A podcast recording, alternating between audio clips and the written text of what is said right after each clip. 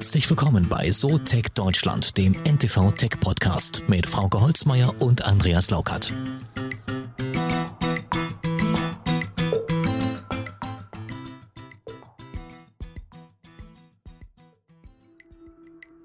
Also meine Stimme ist heute irgendwie ein wenig angegangen. Ich muss mich ziemlich anstrengen zu reden. Da wäre es doch aber nicht schlecht, wenn man irgendwas hätte, was anstelle meiner sprechen könnte. Da kann Amazon was liefern. Ja, hatte ich das schockiert. Also wir müssen das kurz mal sagen, wer es noch nicht gehört hat. Amazon hat ein Tool vorgestellt, ähm, was noch nicht öffentlich ist, aber man hat es schon mal gezeigt. Ein Audio, ja, Deepfake sozusagen. Also in Zukunft soll man, sollte es denn je veröffentlicht werden, Alexa sagen können mit einer Stimmprobe von einer Minute, sprich wie meine tote Oma oder so. Oder ja, Alexa könnte meine Stimme nach einer Minute perfekt imitieren und dann bei meiner Bank anrufen und äh, in meinem Namen verbrecherisch mein Konto leer räumen. Wir denken immer gleich so negativ. Stell dir vor, wir könnten im Fernsehen die Stimmen der Moderatoren nachmachen. Einfach einen Text schreiben und dann. Ja, es ist faszinierend, was die Technik kann. Sprich, also es reicht jetzt in Zukunft anscheinend nur noch eine Minute Stimmprobe, um die Stimme eines Menschen so zu imitieren, dass sie nicht zu unterscheiden ist vom Original. Wenn ich so an Enkeltrick 4.0 denke, wird es mir doch ein bisschen mulmig.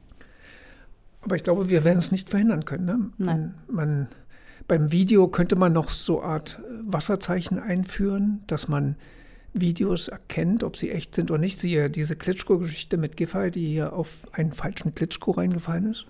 Mm, das stimmt, das ist auch passiert. Also der Aufschrei war natürlich groß, aber es wird sich kaum verhindern lassen, dass die Forscher weiter forschen und dass die Tools immer besser werden, solange die Rechner immer besser werden. Also wird, wird es kommen, egal wie. Und wir müssen überlegen, wie wir verhindern, dass wir hier permanent veräppelt werden. Es kann ja ganz simpel sein. Irgendjemand ruft irgendjemand an und behauptet irgendwas. Ähm, ob das jetzt eine Sprachnachricht auf dem Handy von der Frau ist oder, oder, also da kann Tür und Tor geöffnet für die übelsten Dinge. Mhm. Ja, spannendes Tool. Ich bin gespannt, ob es wirklich kommt. Und nochmal die Stimme meiner Oma zu hören, wäre auch vielleicht ganz schön, aber in dem Fall ging es, glaube ich, darum, dass der Enkel eine gute Nachtgeschichte von der hm. verstorbenen Oma vorgelesen bekam, was vielleicht nicht schlecht ist. Am Ende kommt es also auch hier wieder drauf an, was die Menschen daraus machen, die mit der Technik zu tun haben. So ähnlich ist es ja auch an den Aktienmärkten. Aber bevor wir zu unserem Gast kommen, vielleicht noch mal der Hinweis. Genau. Abonniert uns und bewertet uns bitte auf allen möglichen Plattformen, auf denen ihr uns hört. Genau, gerne mit fünf Sternen. Wir nehmen aber zur Not auch mal einen Stern weniger. Ja, genau. Aber abonnieren ist wichtig. Ja. Und äh, schon angekündigt, unser heutiger Gast hat was mit Aktien zu tun, äh, mit Neo-Brokern. Es ist Erik Potzuweit. Von Scalable Capital. Viel Spaß beim Anhören. Also grundsätzlich ein Anlagesystem, ob jetzt algorithmisch oder menschlich, was in jeder Marktbewegung richtig liegt, das gibt es nicht. Ja? Meine Beobachtung ist eigentlich ähnlich, dass Männer da weniger Disziplin haben, auch schneller überzeugt sind von ihrer eigenen Genialität, sich da sozusagen unreflektierter vielleicht in was stürzen, auch Risiko, äh, mehr Risiken aufnehmen, ja, was in, wenn alles nach, nach oben läuft, eine gute Sache ist. Komm, ich hau jetzt noch mehr Geld in den Aktienmarkt und kaufe noch mal, lade mich noch mal mit Ethereum voll. Äh, aber in Krisenszenarien dann einen sehr ins, ins, ins, ins Knie schießt.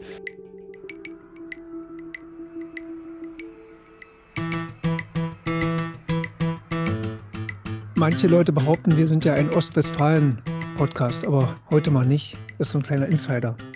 Er ist ein kleiner In Insider, weil wir immer über meine Heimat Ostwestfalen sprechen. Aber heute, ich freue mich, können wir über meinen Lieblingsurlaubsort, Lieblingsinsel sprechen, Norderney. Weil unser Gast dort teilweise aufgewachsen ist. Sonst wäre schwer, auf Norderney gibt es bestimmt noch kein Internet. Deswegen ist es ganz gut, dass er da nicht mehr wohnt. äh, da gibt es bald Glasfaser. Ja, Glasfaser, sehr gut. Erik Potzowait. Hi, Erik. Schön, dass du da bist. Hallo. Hallo, vielen Dank. CEO und Gründer von Scalable Capital, man könnte sagen, erfolgreicher Windsurfer und Rugby-Meister, von Goldman Sachs Banker zum Neo-Broker. Äh, wobei du bei Goldman Sachs ja auch richtig Karriere gemacht hast. Fünf Jahre warst du da dort in Deutschland Executive Director und Vice President. Und dann hast du gedacht, machst du was Modernes? Oder? Ich fand ja den Wechsel vom Rugby-Meister zu Goldman Sachs schon mal interessant. Ja, stimmt. Aber egal, sie, ja, Frau gemeint wahrscheinlich den Wechsel zu Scalable. Genau, obwohl das, ist, das ist ja parallel passiert. Äh, ähm, ich habe da sozusagen Rugby gespielt, während ich bei Goldman gearbeitet habe. Äh, das ging auch nur, weil mein damaliger Chef, der Philipp Holzer, äh, da A, ein großer Sportfan ist. Ja, der ist jetzt auch im Aufsichtsrat von oder Aufsichtsratsvorsitzender von Eintracht Frankfurt und der hat da ein Auge zugedrückt und hat gesagt, ähm, spiel mal, das ist, äh, das ist irgendwie gut für dich. Das glaube ich. Ja, aber zurück zur Frage, wo wolltest du was Modernes dann machen und hast gedacht, dem altehrwürdigen, bösen Investmentbanking kehre ich dem Rücken.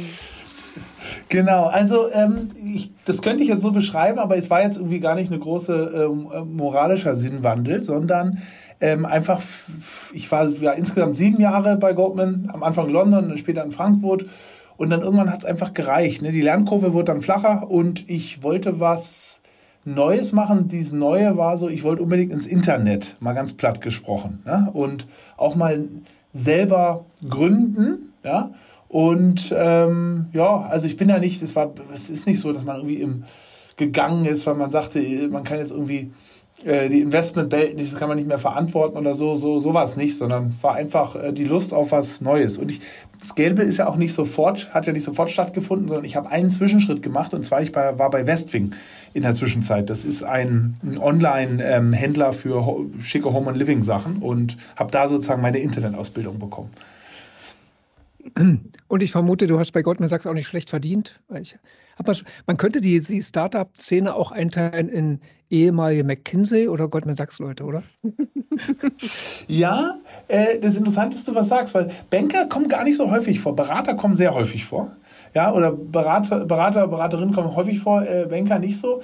Ähm, ja, mit dem Verdienen war es tatsächlich so. Das ist vielleicht auch, ähm, also äh, man muss nicht groß Mitleid für mich haben, aber äh, ich bin damals ja gefallen von, also ganz am Anfang sind wir auf Null gefallen. Ne? Also wenn du ganz am Anfang anfängst zu gründen, dann, dann lebst du erstmal von den Ersparten und dann nimmst du die erste Finanzierungsrunde auf und da haben wir uns dann gerade so viel gezahlt, dass wir die Miete und so ein bisschen Lebenshaltungskosten zahlen konnten. Also du musst schon äh, die... Ähm, ja, du musst sozusagen schon sagen, okay, von einem, von einem guten Gehalt äh, falle ich jetzt aufs Ersparte zurück ähm, und dementsprechend auch die Lebenshaltung anpassen. Ne? Ich habe mein Apartment damals aufgegeben, bin zu meinem Bruder in so eine kleine Kammer gezogen tatsächlich, ja. Ähm, und ja, das, äh, das, das, das muss schon eine ganz bewusste Ent Ent Entscheidung sein, ja.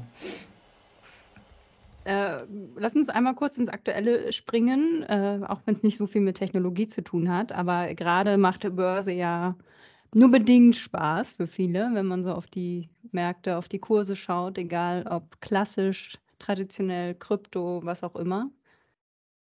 Wenn ich kurz, müssen wir eigentlich erklären, ich meine, wir haben ja ganz so. tolle, viele Zuhörer, ja, so an die 10 Millionen oder so, die unter Umständen nicht wissen, was Scalable macht. Vielleicht fangen wir damit an, oder? Ja, hast du auch recht. Genau, was macht ihr eigentlich? Vielleicht in ein paar Sätzen kannst du das sagen und dann können wir über Fraukes Fragen reden. Super. Ja, ähm, ähm, vielen Dank für die Möglichkeit. Also, was macht Scalable Capital? Wir bieten grundsätzlich zwei Dienstleistungen an, und zwar Online-Vermögensverwaltung und wir haben einen Neo-Broker. So, was, was, was, was, was bedeutet das? Die Online-Vermögensverwaltung ist, da kann man sein Geld in ETFs verwalten lassen. Das heißt, man geht auf unsere Webseite oder man lädt sich die App runter dann durchläuft man so einen Fragenkatalog und am Ende dieses Fragenkataloges stellen wir dann für die persönliche Risikokategorie und für die Anliegen, die man hat, stellen wir ein ETF-Portfolio zusammen und das verwalten wir für die Kunden. Da kann man dann also nicht selber entscheiden, ich will ein bisschen mehr in die USA oder weniger äh, Aktien gewichtet haben, sondern das wird automatisch für einen gemacht. Ja, das ist diese Online-Vermögensverwaltung oder ein anderer Begriff ist Robo-Advisor. So. Und dieses Neo-Broker ist, das ist letztendlich ein ein Online-Broker oder genauer gesagt ein Broker, der sehr stark aufs Mobiltelefon ausgerichtet ist, bei dem ich Aktien, ETFs, alles Krypto auch, alles selber traden kann, auch äh, monatliche Sparpläne einrichten kann äh, auf ETFs und Aktien und Krypto. Ähm, da kann ich also selber entscheiden, was ich mache. Und der Unterschied zu klassischen Brokern ist, es ist zum einen günstiger. Also ein Trade kostet nicht 10 Euro, sondern kostet 1 Euro oder sogar 0 Euro. Ähm, wir haben so eine Monatsgebühr, da zahlst du 3 Euro im Monat und dann sind alle Trades und alle Sparpläne da inbegriffen. Das ist das eine Neue und das andere Neue ist, dass es äh, voll aufs Mobiltelefon ausgerichtet ist. Also die ganze Benutzbarkeit, die Einfachheit, auch die Schönheit, mag man jetzt drüber schmunzeln, aber das ist schon wichtig, die ist da, die ist da entscheidend. Ja. Hm, damit wollt ihr dann ja irgendwann auch mal Trade Republic, die das ähnlich machen, Neo Broker, überholen. Aber da reden wir später noch drüber. Aber dann vielleicht auch zurück nochmal kurz. Ja, jetzt haue ich hier gegen, mit meinen Füßen gegen den Schreibtisch. Äh, kurz zur Frage zurück. Wie merkt ihr das gerade, so die schlechte Stimmung an den Märkten? Laufen euch die Kunden weg oder bleiben die ruhig? Äh, wie sieht es da aus? Genau, wie sieht es da aus? Also, ähm, ja, man sieht ja, was an den Aktienmärkten passiert. Also ich glaube, die meisten Aktienmärkte, die sind jetzt gerade in den Bärenmarkt eingetreten. Also die Definition ist ja minus 20 Prozent. Äh, Wertentwicklung des in den USA sind schon drüber, der DAX ist noch knapp darunter. Kryptobereich ist noch, äh, noch, äh, noch weiter in den Miesen. Und wie sieht es aus? Also die Euphorie, die man im letzten und auch im vorletzten Jahr an den Börsen gespürt hat, die ist schon weg aktuell. Das, das muss man ganz klar sagen. Aber die Leute sind noch in Anbetracht dieser ganzen Situation ähm, sehr ruhig, muss ich tatsächlich sagen. Also es ist bislang noch keine Panik zu spüren. Ähm, wie, woran mache ich das fest? Also an verschiedenen Größen. Das eine ist sozusagen Netto Ein- und Ausflüsse. Also ähm, wir haben ja jeden Monat immer sozusagen einen Zufluss an Geld und dann fließt auch was raus und dann darüber hast du dann nochmal eine Marktbewegung. Das Portfolio bewegt sich ja mit, dem, mit, dem, mit den Kapitalmärkten. Und die Nettozuflüsse also sind immer noch positiv. Das heißt, es fließt mehr Geld rein, als rausfließt. Es kommen mehr Kunden, äh, deutlich mehr. Also das Business wächst noch. Ähm, nicht mehr so stark natürlich ja, äh, wie im letzten Jahr, aber es ist sozusagen weiterhin, weiterhin wachsend. Also meine Interpretation ist, es, Euphorie ist weg aktuell. Die Leute sind schon abwartender, sind vorsichtiger, aber äh, Panik noch nicht. Das ist anders als in den ersten Wochen der ähm, Corona-Krise. Da war wirklich Panik. Da war wirklich Panik. Äh, das ging, die gingen auch schnell wieder weg. Aber so im März und April, da war wirklich Panik, dass die Leute dachten, okay, die gesamte Weltwirtschaft kommt jetzt zum Erliegen. Du hattest damals auch diese Tage, wo du minus, fast minus 10% Wertentwicklung in diesen breiten Aktienindizes am Tag hattest. Das ist aktuell nicht der Fall, ähm, sondern es passiert ja eher so peu à peu. Woche für Woche gehen die Kurse zurück. Ja? Woche für Woche ist da, steht da ein Minus vor. Und das kann noch kommen, die Panik kann noch kommen, wenn es noch weiter einbricht, aber bislang ist es eigentlich eher verhalten. Vielleicht kann ich eine Sache noch dazu fügen, warum das so ist. Ähm, es hat auch was mit den Portfolien der, der Leute zu tun. Ähm, anders als vielleicht in den letzten großen Zyklen. Ne? Also wenn man den ganz großen Crash von 2000 nimmt, wo viele äh, erstmalige Anlegerinnen und Anleger in Deutschland äh, ja überhaupt nicht diversifiziert waren, weil die hat meistens eine Aktie. Die Telekom, vielleicht hatten sie noch eine Infineon mit drin. Ähm, der große Unterschied heutzutage sind ETFs. ETFs ist wirklich ein absoluter Gamechanger. Viele haben ETFs, also bei uns im Broker haben 70 Prozent äh, ähm, halten ETFs und die sind breiter diversifiziert und das mildert dann die, die Kursschwankungen schon ab und äh, ja, das wäre meine sozusagen Hypothese, warum aktuell da noch keine Panik herrscht. Mhm. Jetzt muss ich die Frage stellen, weil ich das jetzt gelesen hatte. Es gab ja eine aktuelle Auswertung von, von, von Consult. Da wart ihr 2020, 2019, 2021, 2020 sah es da nicht so gut aus bei euch. Heißt das auch, dass die ETFs, wenn die die Verluste abmildern, dass sie auch bei den Gewinnen dann was abmildern? Oder woran lag es, dass ihr da, mhm. dass da nicht so lief, 2020 bei euch? Genau, also 2020 war kein gutes Jahr für uns. Ähm, also im Detail, worüber redet man da? Das hatte mit dem Broker nichts zu tun, weil im Broker machen die Leute äh, der ging auch, äh, der ging auch erst Mitte 2020 an den Start. Da machen die Leute sozusagen, entscheiden sie selber, was sie, in was sie investieren, sondern die Vermögensverwaltung. Da haben wir verschiedene Anlagemodelle. Wir haben so ein Nachhaltigkeitsanlagemodell, jetzt noch verschiedene andere. Und ein, das, unser erstes Anlagemodell ist aber so ein, ja, so ein quantitatives Anlagemodell, wo letztendlich ein Computersystem die Allokation macht. Und das kam mit der Corona-Krise nicht, äh, äh, nicht, nicht klar. Ähm, also kurz zusammengefasst hatten wir oder hat das System Mitte und Ende März die Aktienquoten stark reduziert. Ja? Und das wäre eine gute Entscheidung gewesen, wenn der Aktienmarkt weiter gefallen wäre. Aber für die, für die, die sich noch erinnern können, es zog halt genau im April, also im März ging es drastisch nach unten, 30 Prozent an den Börsen. Und im April zog es dann sofort wieder nach oben. Und damit kam das System in dieser Corona-Krise nicht so gut klar. Und da hatten wir in 2020 dann eine Underperformance. Im 2021 und auch dieses Jahr lief es wieder deutlich besser, aber du schleppst natürlich so eine Underperformance erstmal mit. Du musst ja erstmal den Verlust wieder aufholen. Ne? Und das hat, äh, das hat da reingespielt in dem Jahr. Da würde ich gleich nochmal ansetzen, weil wir ja über Robo-Advisor reden und du sagtest ja, dass äh, quasi, wenn ich das richtig verstanden habe, ein autonomer Vollalgorithmus, der das entschieden hat, so. Jetzt lese ich leider dummerweise zu viele Bücher über KI und das impliziert auch das Denken, das menschliche Denken und die, die, die Erkenntnis, dass wir eigentlich nicht in der Lage sind, auf solche Sachen als Mensch zumindest Vorhersagen zu treffen. Wir sind da, scheitern da regelmäßig, Experten liegen falsch, wagen Vorhersagen, die nicht eintreffen, ob in der Politik oder am Börsenmarkt, ist völlig wurscht. Äh, worauf fußt denn dieser Algorithmus denn? Der ist ja von Menschen gemacht. Lag der dann falsch? War eigentlich, die Erkenntnis dahinter falsch grundsätzlich? Also kann man so etwas überhaupt so optimieren, dass sowas nicht passiert, dass der da so daneben liegt? Also grundsätzlich ein Anlagesystem, ob jetzt algorithmisch oder menschlich, was in jeder Marktbewegung richtig liegt, das gibt es nicht. Die Frage ist sozusagen für einen langen Anlagehorizont und in der Vermögensverwaltung sagen wir den Leuten immer, das ist was ausgerichtet, was du zehn Jahre machen solltest. Idealerweise noch länger, aber zehn, sieben, acht, neun, zehn Jahre ist eine gute Richtschnur.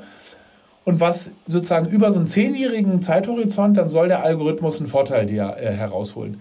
Das bedeutet aber nicht, dass er in jedem Jahr richtig liegt. Und womit so Algorithmen nicht gut klarkommen, sind, weil man füttert die ja mit Daten ja, und Zeitreihen, ähm, sozusagen, dass sie, dass, sie, dass sie lernen. Womit sie nicht gut klarkommen, sind Situationen, die in dieser Art und Weise noch nie vorgekommen sind. Und die Corona-Krise war, es gab schon vorherige Pandemien, wird ja hoch und runter diskutiert, und die spanische, spanische Grippe, die aus Amerika kam und dergleichen. Aber ähm, grundsätzlich diese Kapitalmarktbewegung, die wir in Aktien gesehen haben, die hat es in der Art und Weise noch nie gegeben. Selbst die, der Abschwung in der Weltwirtschaftskrise ja, 1929 war nicht so schnell dramatisch eine V-Bewegung nach unten nach oben, wie es die Corona-Krise war. Typischerweise bauen sich so Finanzmarktrisiken über die Zeit auf. Die brauchen mehrere Monate, um sich aufzubauen. Dann fängt der Markt an, nach unten zu gehen. Und so ein typischer Bärenmarkt verliert die, die zwei Drittel seines Verlustes eigentlich in dem letzten Drittel des Bärenmarktes. Und bei Corona war das alles ausgehebelt. Du hast drei, vier Wochen gehabt mit einem brutalen Absturz von heute auf morgen und dann sofortiges Wiederanziehen. Und ja, da sind so quantitative Systeme ähm, nicht nur unsere, muss man ganz ehrlich sagen, sondern in dem Jahr hättest du weltweit auf alle algorithmischen Investmenthäuser schauen können, selbst die größten der, die größten der Welt, ja, Renaissance Technologies, wem das was sagt, ist so der, der, bekannteste und, und beste algorithmische Anleger. Ähm, die hat es die hat's schon alle ausgehebelt in dem Jahr. Aber kommen die Algorithmen denn jetzt inzwischen besser klar? Weil es heißt ja immer, eigentlich sind wir ja nur noch in Krise. Also irgendeine Krise ist immer und im Moment haben wir ja die Situation, dass sehr viele Krisen auf einmal sind. Im Zweifel kommt im Herbst äh, die nächste Corona-Krise wieder, ne, also nochmal schlimmer zurück. Krieg wird dann wahrscheinlich auch noch sein, Energie, Inflation, äh, ne? Was auch immer. Das macht ja das für den Algorithmus auch nochmal schwieriger oder ist das jetzt schon so ein Gewöhnungseffekt, dass er damit umgehen kann? Weil man weiß ja nie, was kommt. Also zum einen wird natürlich sozusagen äh, ist angepasst und gelernt, auch durch solche Krise. Ähm, grundsätzlich, also muss man immer wieder sagen, bloß weil man einen Algorithmus, ein computergesteuertes System verwendet. Ne? Wir glauben, es hat verschiedene Vorteile, es ist günstiger, es ist unemotionaler äh, oder überhaupt nicht emotional. Aber das ist nicht eine Garantie, dass man nie, äh, dass man nie Geld im Portfolio verliert. Ne? Weil der Algorithmus, selbst bei uns, kann er ja nur in bestimmte Anlageklassen gehen. Er kann in Aktien gehen, er kann in Anleihen gehen und er kann in Rohstoffe gehen. Ja? Und wenn alle diese Anlageklassen nach unten gehen, ja, weil er geht nicht short oder dergleichen, dann, dann verliert auch so ein Portfolio äh, an Wert. Ne? Die Frage ist jetzt, wie sind solche äh, sozusagen Algorithmen auf die Zukunft ausgerichtet? Ähm, und meine Antwort wäre da, ja, also auch keine Garantie, dass das Portfolio kein Geld verlieren kann, aber besser, unserer Meinung nach, und das zeigen auch verschiedenste Studien, Finanzmarktstudien, besser als die menschliche Entscheidungsfindung. Ne? Weil der Mensch sozusagen, also was ist die Alternative? Ja, die Alternative ist, man macht selber oder man lässt es sozusagen von einem menschlichen, physischen Portfolio-Manager steuern. Und da zeigen ganz klar einfach die, ja, die Studien, dass das äh, langfristig ähm, unterdurchschnittlich performt. Ja? Also der Mensch kann es auch nicht, kann sozusagen auch nicht besser. Ja, genau, das wäre das wäre quasi die Anschlussfrage. Kann, kann eine KI oder was auch immer für ein System, Algorithmus die menschlichen Schwächen ausgleichen? Es gab ja Studien, Mann und Frau, Geldanlage. Der, der Mann Frauen lag sind das, besser. Ja, genau, Frauen sind besser, weil die Männer, und das war die Begründung, ihren Unsinn, den sie sich da ausgedacht haben, auch noch durchziehen. Ja, die denken sich irgendwelche Sachen aus, oh, das muss ja so und so passieren, aus den und den Gründen, jetzt mache ich das auch. Die Frau hat vielleicht auch so eine Gedanken, macht es aber nicht, weil sie einfach vielleicht ängstlicher oder sagt, zieht einfach ihren, ihren Algorithmus durch und fängt nicht an, rum zu, durchzudrehen ne? und laufend Aktien zu verkaufen und so. Das war die, die Begründung. Und kann es sein, dass der Algorithmus da einfach konsequenter ist in dem, was er macht? Also, also da sagst du was ganz Interessantes. Und zwar, es gibt ein ganz bekanntes äh, Sprichwort, ich weiß gar von einer großen Investmentlegende. Ich weiß nicht, ob es Warren Buffett war oder Paul Trudeau. Äh, muss ich nochmal nachschauen. Auf jeden Fall, das habe ich mir gemerkt. Und zwar, dass beim Investieren Disziplin langfristig wichtiger ist als Intelligenz oder äh, die sozusagen die eine smarte Aktie zu finden. Und das, das erlebe ich immer wieder. Disziplin, gerade in stressigen Zeiten, kühlen Kopf zu behalten, ist, ist eine der wichtigsten Eigenschaften. So. Und jetzt sozusagen war das Beispiel Mann und Frau. Ähm, klar, jetzt spielen wir so ein bisschen mit Stereotypen, aber meine Beobachtung ist eigentlich ähnlich, dass Männer da weniger Disziplin haben, auch schneller überzeugt sind von ihrer eigenen Genialität, sich da sozusagen unreflektierter vielleicht in was stürzen, auch Risiko, äh, mehr Risiken aufnehmen, ja, was in, wenn alles nach, nach oben läuft, eine gute Sache ist. Komm, ich hau jetzt noch mehr Geld in den Aktienmarkt und kauf noch mal, lad mich noch mal mit Ethereum voll. Äh, aber in Krisenszenarien dann einen sehr ins, ins, ins, ins Knie schießt. Und ja, grundsätzlich ist ein diszipliniertes Vorgehen, äh, damit gewinnt man langfristig. Und ähm, ja, da, da sind dann anscheinend Frauen, aber auch ja, KI-basierte Methoden langfristig im Vorteil. Nicht in jedem Jahr, aber langfristig schon, weil ein KI, sozusagen ein algorithmisch basiertes System, das hat ja, Disziplin einprogrammiert. Ja? Das kennt keine Emotionen, das kennt nicht die äh, den, den, den Rausch und die Gier, wenn es nach oben geht und die Panik, wenn es nach unten geht. Das äh, ist ja unemotional und folgt bestimmten regelgebundenen Vorgaben und von daher sind wir langfristig davon sehr überzeugt. Ja. Wie ist es eigentlich so unter Neo-Brokern? Tauscht man sich da mal aus? So? Also ich sag mal, sagst du da mal beim Christian Hecker von Trade Republic guten Tag, wie läuft's bei euch? Was macht ihr gerade da und so? Oder ist man da eher äh, schweigende Konkurrenz? Nee, man, du, man tauscht sich aus. Also ähm, natürlich ist man schon Mitbewerber und ähm, ja, äh, oder Ko Ko Marktbegleiter, genau, oder Konkurrenten und kämpft da um Kunden.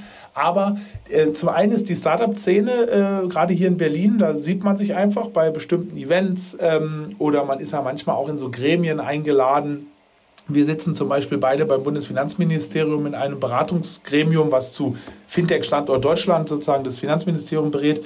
Und da trifft man sich und da tauscht man sich aus. Ja, es gibt ja auch manche Sachen da, obwohl man Konkurrent ist, äh, wo man am gleichen, am, am, ja, am, gleichen, am gleichen Sache zieht. Also überhaupt sozusagen mehr Retail-Investoren, mehr Privatinvestoren an die Börse kriegen. Wie kriegen wir es hin, dass aktuell sind ja nur 10 bis maximal 15 Prozent der Deutschen überhaupt interessiert überhaupt das Thema Aktienanlage. Wie kriegt man das mal einen Schnaps hoch? Ja, was kann man da machen? Da wir auch mal mit der Politik, mit den Regulatoren reden. Also da tauscht man sich aus. Und am Ende ist es einfach auch eine persönliche Sache. Also ähm, nicht jeder ist mir sympathisch. Der Christian Hecker ist mir sympathisch, muss ich, ganz, äh, muss ich sagen. Und da tauscht man sich auch aus. Und nee, man, also unter den großen Fintechs, die kennen sich eigentlich alle. Ja? Äh, die meisten lustigerweise leben ja hier auch in Berlin, ist schon ein bisschen klischeehaft, innerhalb von, was weiß ich, fünf, Quadrat, fünf Kilometern Entfernung auf dem gleichen Fleckchen. Ne? Ja, Neo Broketown. Neo Broketown, richtig, genau. Oder wo, wo wohnen die alle? In Friedrichshain oder wo? Je, Friedrichshain, das ist eher, die meisten wahrscheinlich so im äh, Mitte oder Prenzlberg, ja. Das ist dann, das ist schon, ja, ja. In Friedrichshain, da zünden sie einem doch den neuen Tesla an, das geht doch nicht.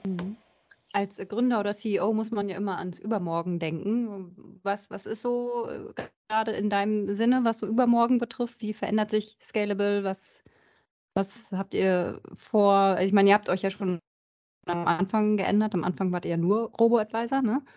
wenn ich es richtig gesehen habe. Und dann kam ja Neobroker ja. und so dazu. Also was, was ist das nächste? Also das nächste ist zum einen, du hast sozusagen ja gesagt, dass wir uns erweitert haben. Wir müssen immer darauf schauen, was passiert auch sozusagen Neues in der Fintech-Welt.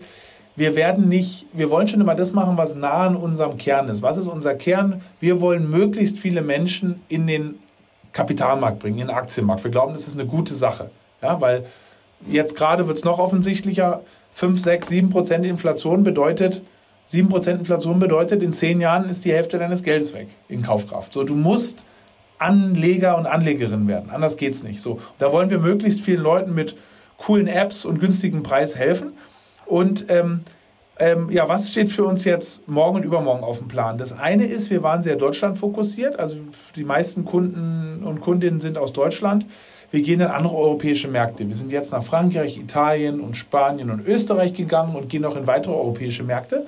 Und das ist nicht einfach immer nur eine Webseite übersetzen, sondern du hast andere Kapitalertragssteuern in den Ländern, du hast andere Auflagen, was Identifizierung von Kunden angeht, andere Regulatoren. Also du musst da schon eine ganze Menge machen. Und dann wollen wir mehr Anlageklassen, die kompliziert sind äh, für Kunden, sozusagen den einfach zur Verfügung stellen. Ja, also ähm, ja, jetzt, wir haben den Schritt ja gemacht mit der Vermögensverwaltung und ETFs und Aktien. Äh, Krypto, ja, Krypto ist jetzt gerade stark nach unten gegangen, aber da haben wir, glaube ich, auch was gebaut, wo der Kunde halt nicht ein Wallet sich eröffnen muss und dann den Personal Key. Das ist für die meisten, ist das, ist das, ja, wenn du ein super Krypto-Nerd bist, dann, dann, dann ja, aber ansonsten ist für die meisten das ein viel zu kompliziertes Unterfangen, überhaupt da mal ein Prozent ihres Geldes mal versuchen, in Bitcoin zu stecken. Und äh, ja, unser Ziel ist dann, ja, mittel- und langfristig Anlageklassen günstiger und einfacher zugänglich zu machen. Und das mit Unterstützung der Technologie. Das muss man genau, sagen. Genau.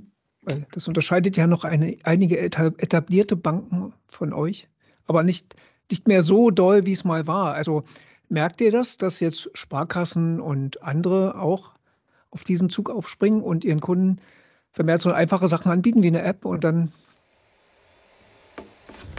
Ja, wir merken das. Ähm, wir, wir merken das. Ähm, also will ich natürlich jetzt keine Schelte gegen bestimmte Bankengruppen machen, aber du siehst, am, am, kann ich, kann ich machen, am, am besten gelingt es den Banken, die eh eine, sozusagen ein, eine, eine, ein digitales Herz haben. Ne? Wir arbeiten ja zum Beispiel auch ein guter Partner von uns ist die ING ähm, früher ING DIBA, ähm, mit der wir ja sozusagen auch die, die Online-Vermögensverwaltung machen, ja, in einer, in einer sehr engen und erfolgreichen Partnerschaft.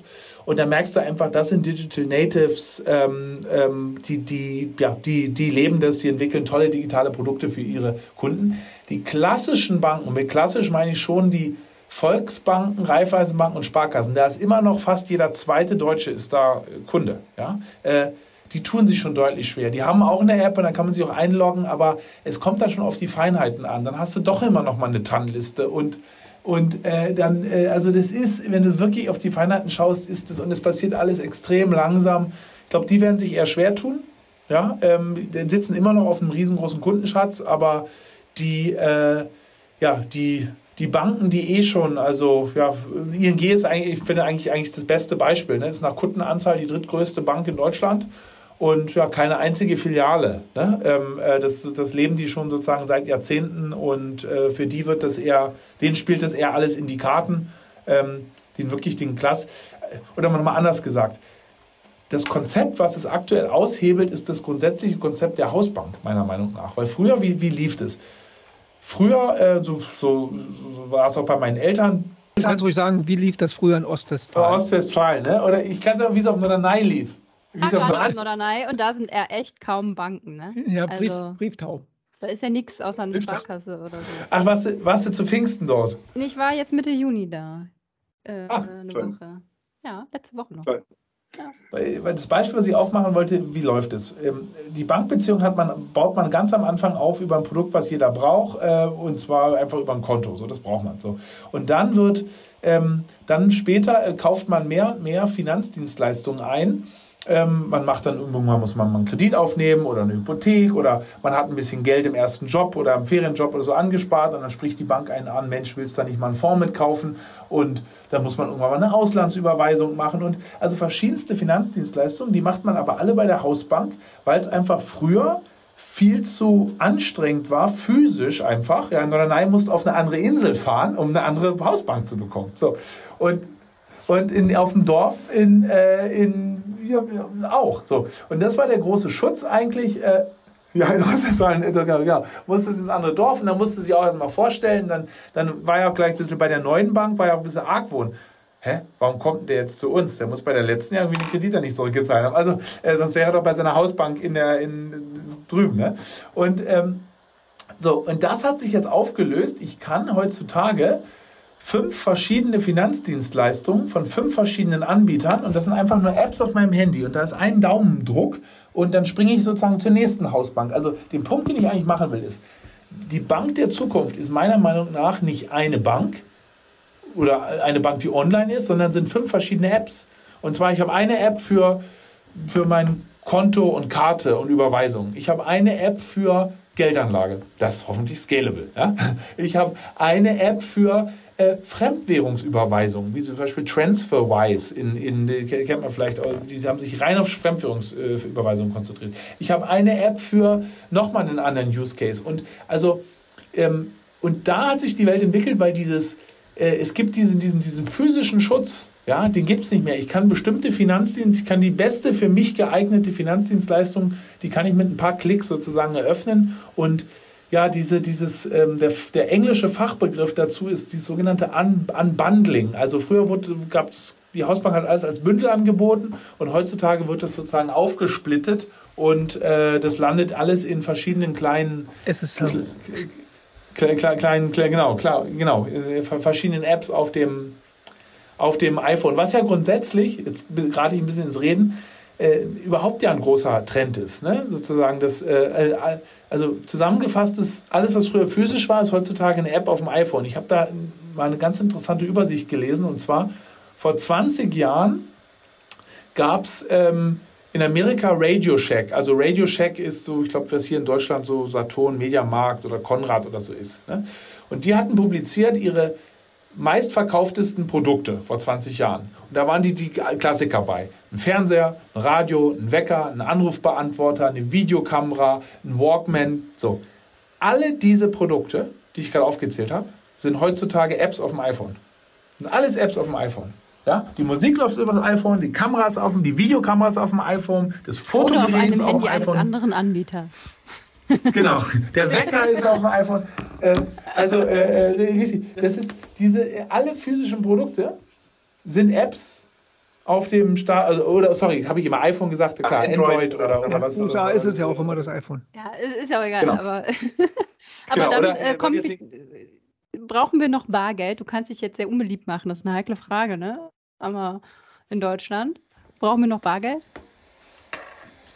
Also, ähm, ich kann mittlerweile sogar in Berlin, und Berlin war total Nachzügler, eigentlich durch den Tag kommen, ohne Geld abzuheben. Ich erlebe, eigentlich seit Corona gab es da nochmal einen Umschwung. Vorher war ja in Berlin, selbst in teuren Restaurants haben sie dich zum, zum Geldautomaten geschickt am Ende. Ja? Und nicht, weil sie sich das Terminal nicht hinstellen konnten. Ich meine, der Grund, warum die Gastronomie das halt nicht macht, ist, ist halt mehr brutto für netto, ne? wenn man Cash hat in der, abends in der Kasse, als wenn das alles digital abgebildet ist. Äh, aber in den meisten, meisten Städten, also wer mal, da muss ich gar nicht nach New York fliegen, sondern ähm, fahr mal nach Stockholm oder fahr mal nach Amsterdam.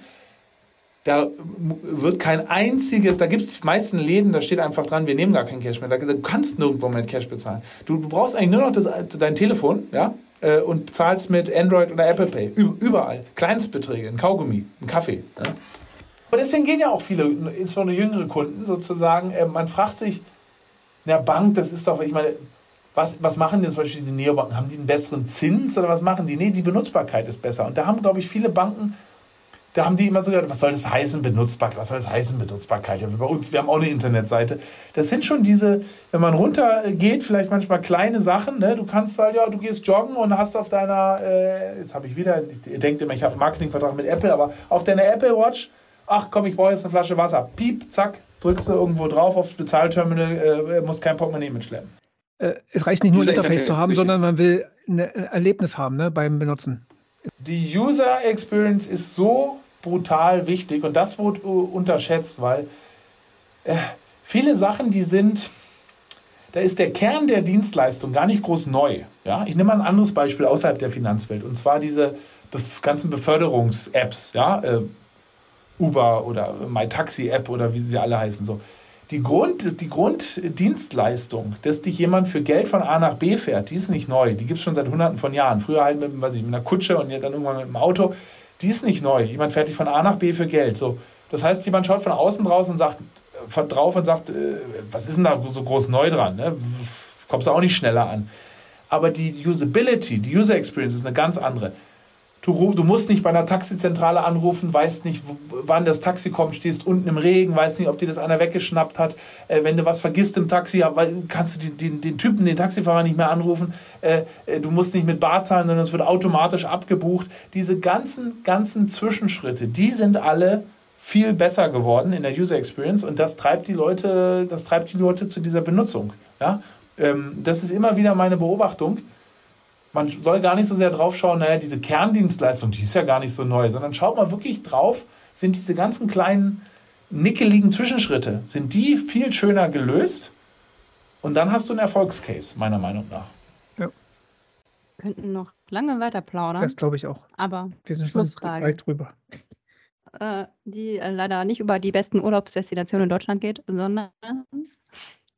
Ja, eine Schulnotenfrage 1 bis 6, äh, und zwar in deinem Bereich. Das wäre so Fintech. Fintechs oder Robo-Advisor vielleicht. ja, aber in Deutschland, wie ist Deutschland da so aufgestellt? So in, prinzipiell, nicht, nicht so von der Performance her, sondern so in der Umsetzung sind wir, haben wir schon viele Fintechs, die in dem Bereich aktiv sind, haben wir zu wenig noch. Sind die gut?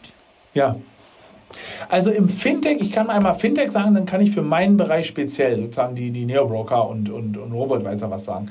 Im Fintech-Bereich allgemein würde ich sagen, da sind wir so zwischen 2 minus und 3 plus. Ähm, da ähm, ist, was die Schnelligkeit, auch die Unterstützung aus der Politik angeht, das ist in anderen Ländern schon noch äh, besser. Ja, also ähm, London hat da äh, verschiedenste Vorteile was den speziellen Segment der Geldanlage-Apps angeht, da ist lustigerweise Deutschland führend. Ja, führend in Europa, wirklich. Führend in Europa. Ähm, da sind also jetzt klingt natürlich wie äh, Eigenlob, aber Firmen wie Trade Republic und Scalable Capital sind die größten ja, Geldanlage- und Investment-Apps in, in Europa unter diesen Fintechs geworden.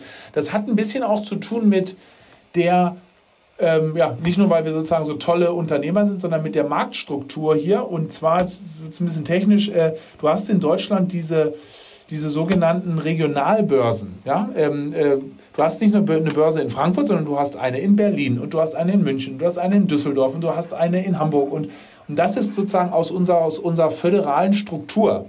Ja, das ist das Deutschland eigentlich vor ja, 200 Jahren nicht gab, sondern dass es 200, 300 Kleinstaaten waren. Das ist da entstanden. Und die haben sich spezialisiert und die haben sich insbesondere spezialisiert auf den Privatinvestor und haben da super Pricing, super Angebot. Und das gibt es in anderen Ländern nicht. Das gibt es in anderen Ländern nicht. Und diese, ähm, diese Neobroker, die haben immer einen Partner. Die haben meistens so eine lokale Börse als Partner. Und ähm, das ist ein großer Vorteil, lustigerweise, obwohl man oftmals vielleicht auch über diese föderale Struktur schimpft, äh, ist das lustigerweise im Anlage, ähm, im An, in, in, der Anlagewelt ist es ein großer Vorteil und da ist ja Deutschland äh, führend. Und dann muss man auch eine Sache sagen, Deutschland hat schon noch einen Vorteil, auch wenn wir uns manchmal da manchmal auch selber kleinreden. Deutschland ist äh, ein, äh, ein großes Land, größte in Europa, ist ein, auch ein wohlhabendes Land. Und auch, obwohl man oft anders hört, die Leute sind schon technologieoffen. Der Konsument und die Konsumentin vielleicht nicht so schnell wie in Singapur und USA und auch in, in der Londoner City. Aber grundsätzlich sind die Deutschen schon aufgeschlossen. Die, die probieren schon Technologietrends aus. Das ist vielleicht auch unsere, unsere, unsere, unsere, unsere, sozusagen unser Erbe aus diesem ähm, Ingenieurstum, was aus dem Autobau kommt. Man, man hat schon Lust auf technische Sachen auszuprobieren. Ja, also das ist zumindest meine Erfahrung. Da ist Deutschland eigentlich besser als sein Ruf. Ja gut, danke. Ja, vielen Dank, Erik. Super, ja, danke an euch.